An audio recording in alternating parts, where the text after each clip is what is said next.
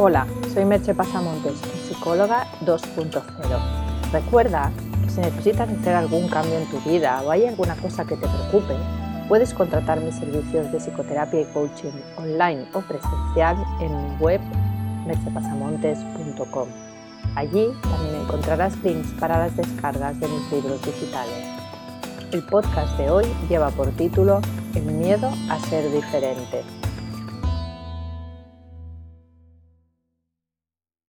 Kurt Cobain, el malogrado líder de la banda de rock Nirvana, decía, ellos se ríen de mí por ser diferente, yo me río de todos por ser iguales. Y es que ser diferente, especial, original, es algo aparentemente muy valorado en una cultura como la nuestra, que se postra ante el individualismo y el éxito. Pero Cobain murió a los 26 años, pagó un precio muy alto por ser diferente y por su adicción a las drogas, la depresión y sus problemas personales. Porque aunque suene muy bien ser diferente, la realidad es que la mayoría intentamos ser como los demás, aunque esos demás sean un grupo más o menos minoritario con el que nos identificamos. La soledad de ser original es muy dura. Gran parte de nuestra vida, si no toda, está regida por ese guion de vida del que ya he hablado en otras ocasiones, que construimos laboriosamente en la infancia, y que es fruto de aquello que nos dijeron verbalmente nuestros padres, lo que nos dijeron de manera no verbal y con su conducta, y las vivencias que fuimos teniendo, y lo que hicimos día a día para conseguir ser queridos. Todo ello imprimió en nuestro cerebro una huella, una huella que no es fácil de borrar. Con todo ello, construimos a su vez un yo social, una especie de personaje que es el que mostramos al mundo.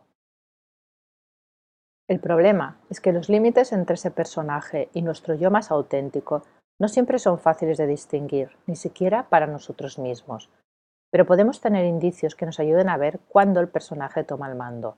Por ejemplo, cuando en una situación determinada algo en tu interior te dice que hagas una cosa, pero acabas haciendo otra porque te parece más adecuada o más conveniente.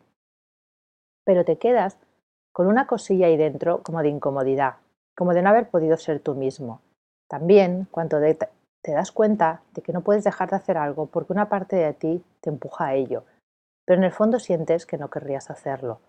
En general te puedes dar cuenta en esos momentos en que la congruencia asoma y tu comportamiento no es el que en lo más profundo de ti mismo querrías poder hacer o tener.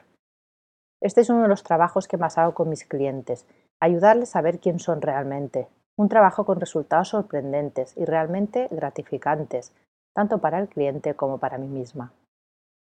Y ese guion, y ese personaje, nos provoca muchas veces el miedo a ser diferentes, a salirnos de las pautas más o menos establecidas, a comportarnos de una manera que rompa con los convencionalismos, aunque algo dentro de nosotros nos diga o incluso nos grite que ese es nuestro camino.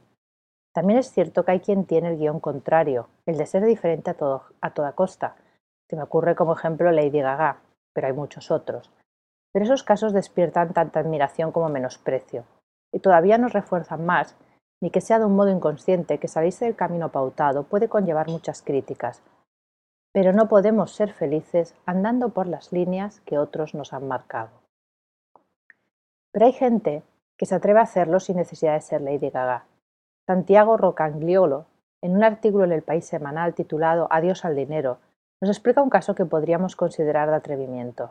Es el caso de una mujer que tras una etapa de su vida siguiendo aquello que se suponía que debía hacer, vida profesional exitosa, en el mundo de la moda, mucho trabajo, un piso en el centro de Madrid. Hace un cambio radical y se va a vivir a un barrio periférico, construye sus propios muebles, planta un huerto, se dedica a actividades sociales y culturales y vive con su marido y su otra esposa, los tres juntos, con su hija de ocho años, con total normalidad. Esta mujer ha cogido el papel pautado, le ha dado la vuelta y está escribiendo por el otro lado.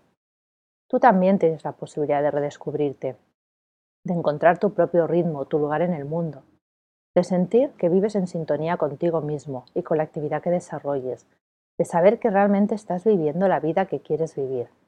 Para eso hay que tener cuidado de no ahogar tu voz interior, esa que te indica el camino a seguir, y no, y no ahogarla con el ruido exterior, con las voces y opiniones de otros o con tus propios temores. De no tener miedo a ser diferente. Yo estoy aquí si quieres descubrir quién eres, porque el camino hacia la felicidad pasa por ser tú mismo, no existen desvíos ni atajos y solo tú puedes recorrerlo. Te dejo con dos preguntas. ¿Te animas a recorrer ese camino? ¿Te da miedo ser diferente? Hasta aquí el podcast de hoy. Puedes encontrar más información sobre el hablado en el podcast y sobre mis servicios profesionales de psicoterapia y coaching online y presencial en mercepasamontes.com. Te espero en el próximo podcast. Bye bye.